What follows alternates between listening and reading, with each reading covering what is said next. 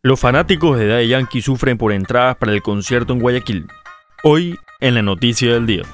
La fila virtual para obtener boletos para el concierto de Daddy Yankee se extendía por horas. Esto alargaba la espera de las personas que buscaban una entrada. En menos de 24 horas, más de 20.000 personas ya compraron su boleto para presenciar la gira de despedida del Big Boss. En las redes sociales, los internautas mostraron su desesperación por conseguir una entrada. Incluso hubo quienes hicieron un llamado para pedirle a los organizadores que abran una nueva fecha en Guayaquil.